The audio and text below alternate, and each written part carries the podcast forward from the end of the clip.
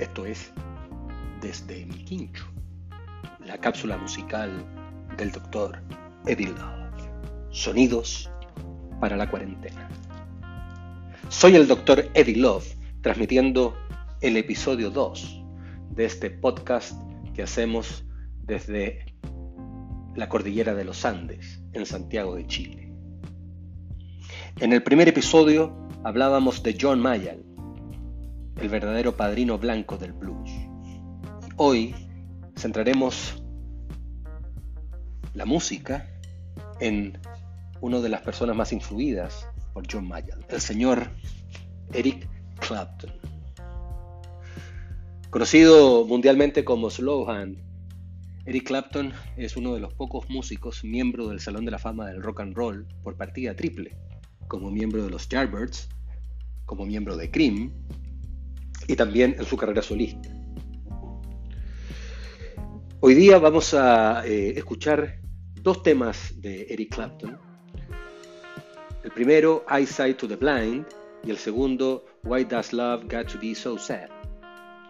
Eyesight to the Blind es un tema incluido en la ópera rock Tommy del año 75, la ópera rock de los The Who, de hecho, es la única canción incluida en la ópera rock no escrita por The Who. Y en segundo lugar, Why Does Love Got to Be So Sad? Es del año 70, de su época en Derek and the Dominos. Una canción que tiene una curiosidad, que está escrita en honor de la señora de George Harrison, Patty, puesto que Clapton tuvo una aventura con ello, algo de lo que después él se arrepintió bastante debido a la gran amistad que él tenía con George. La verdad es que eh, Clapton y Patty se fueron a vivir juntos, engañaron a George, pero la verdad es que George Harrison nunca le importó mucho, él estaba en otra.